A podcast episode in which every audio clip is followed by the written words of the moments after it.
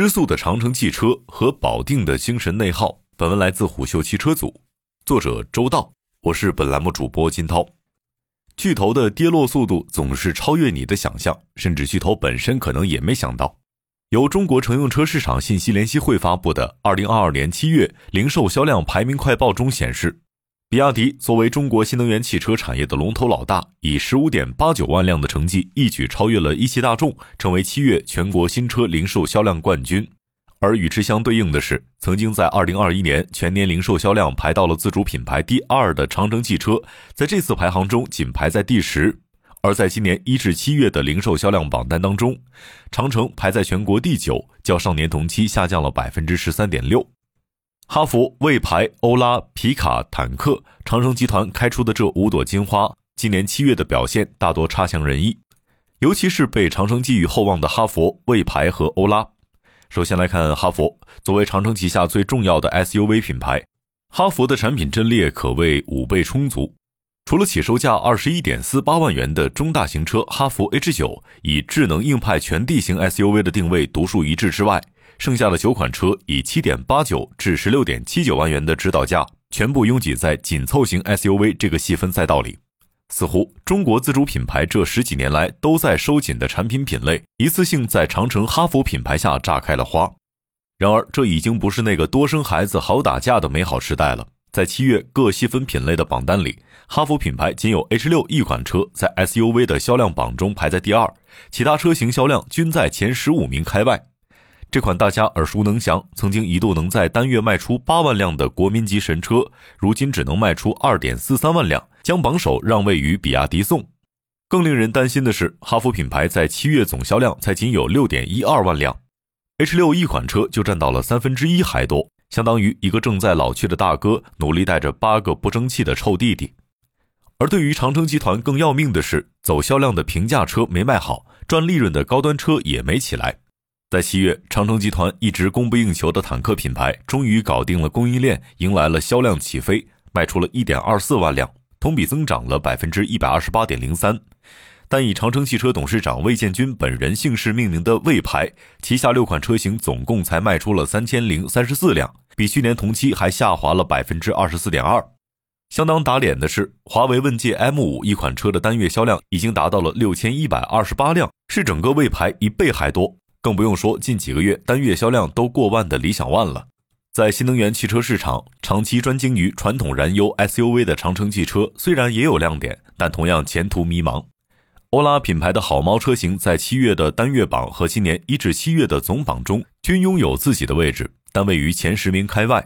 而且需要格外警惕的是，伴随着欧拉白猫和黑猫两款热销性价比电动车的退市，以及芭蕾猫和朋克猫等车型还在缓慢起量。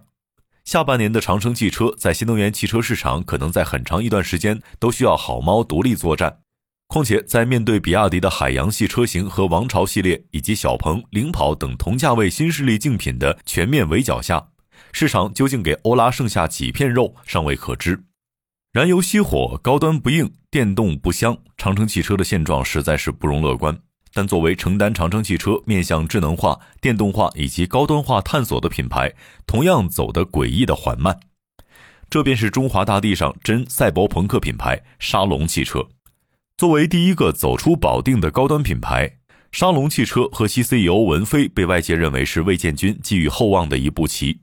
但现实却是，连公司一号员工文飞本人都不是魏建军的第一选择。二零二零年十二月三十日，时任长城汽车数字化执行官李鹏在北京宣布，将全面负责沙龙品牌，躬身入局，深度参与出行智能化变革。但仅在三个月之后的二零二一年三月四号，长城汽车就对外宣布，根据公司战略发展需要，文飞升任长城汽车沙龙智行 CEO，负责长城汽车沙龙智行各项业务管理工作。这位曾在长城集团内用三年时间不断升迁，最终官至哈弗品牌总经理，并已经打过不少漂亮仗的职业经理人，如今要成为创业者，操盘一家独立市场化运营的公司。只是这家公司始终逃离不开那双来自北京西南方向的汽车城保定的一双大手。从物质上来讲，这双大手是有形的。据虎嗅汽车了解。在二零二一年初，沙龙汽车主体团队还位于上海时，长城汽车高层便将品牌名称命名为沙龙，并直接从保定总部确定了 logo，大家将其戏称为“大手牵小手”。但是“沙龙”二字究竟代表了哪些品牌愿景？这双手代表了哪些含义？以及品牌将服务于哪些类型的用户？集团方面没有给出任何的信息。唯一能确定的就是，这是魏总的决定，改变不了。为此，沙龙团队的同事们围绕这两个字和两只手的标志策划了无数方案，但无论是类似美容美发场所名字、细节过于复杂的 logo，都没法给到外界高端和豪华的形象。根据虎嗅最新得到的消息，沙龙汽车内部正在探讨将手标尽可能的淡化处理，车身、宣传物料和门店装修中不再将其作为重点展示，取而代之的则是沙龙的中文拼音缩写 S A R。而令人颇有些不解的是，在前文提到的文飞公开信中，沙龙的英文缩写还是 S A L O O N。从战略定位和长城集团的关系而言，这双大手也是无形的。从对外放出的信息来看，长城对于沙龙品牌的定位以及产品类型一直在摇摆当中。在文飞的公开信里，沙龙是第一个将氢能战略落地、实现全品类氢能乘用车量产的品牌，将成为氢能新赛道的开拓者。但不论是二零二一年广州车展的亮相发布会，还是沙龙汽车的官网，人们都找不到氢能的影子。事实上，随着长安深蓝氢能源版的车型发布，氢能乘用车的开拓者之名已经花落长安汽车。与此同时，沙龙汽车在今年上半年依旧在对是否参考未来采取车电分离的商业模式进行探索，而这距离车辆交付已经不到一年的时间。据悉，这个名为“车电分离事业部”的部门核心成员部分由未来离职员工组成，直接向文飞进行汇报。而在一系列前期研究和汇报中，该项目恐将陷入无疾而终的结局。事实上，在前期交流并搜集了一系列资料之后，笔者不禁产生了疑惑：机甲龙这款车是否靠谱？长城究竟有没有准备好做一个高端品牌呢？但在多方了解之后，各类信息并没有给笔者一个明朗的答案。对于长城汽车的产品以及品牌战略，一位汽车行业的资深专家曾经下过一个简短直接的定义：品类驱动。细数长城汽车过去获得的成功，莫不是围绕这一战略进行的展开。例如，神车 H 六就是开创了中国家用十万元紧凑级 SUV 的品类，坦克三百则开创了二十万元紧凑型硬派越野 SUV 的品类。这两辆车都获得了市场的高度认可，成为了现象级的车型，甚至引发了其他自主品牌的广泛跟进。但从另一种角度来看，长城的品类驱动战略则更像是一种短平快的投机。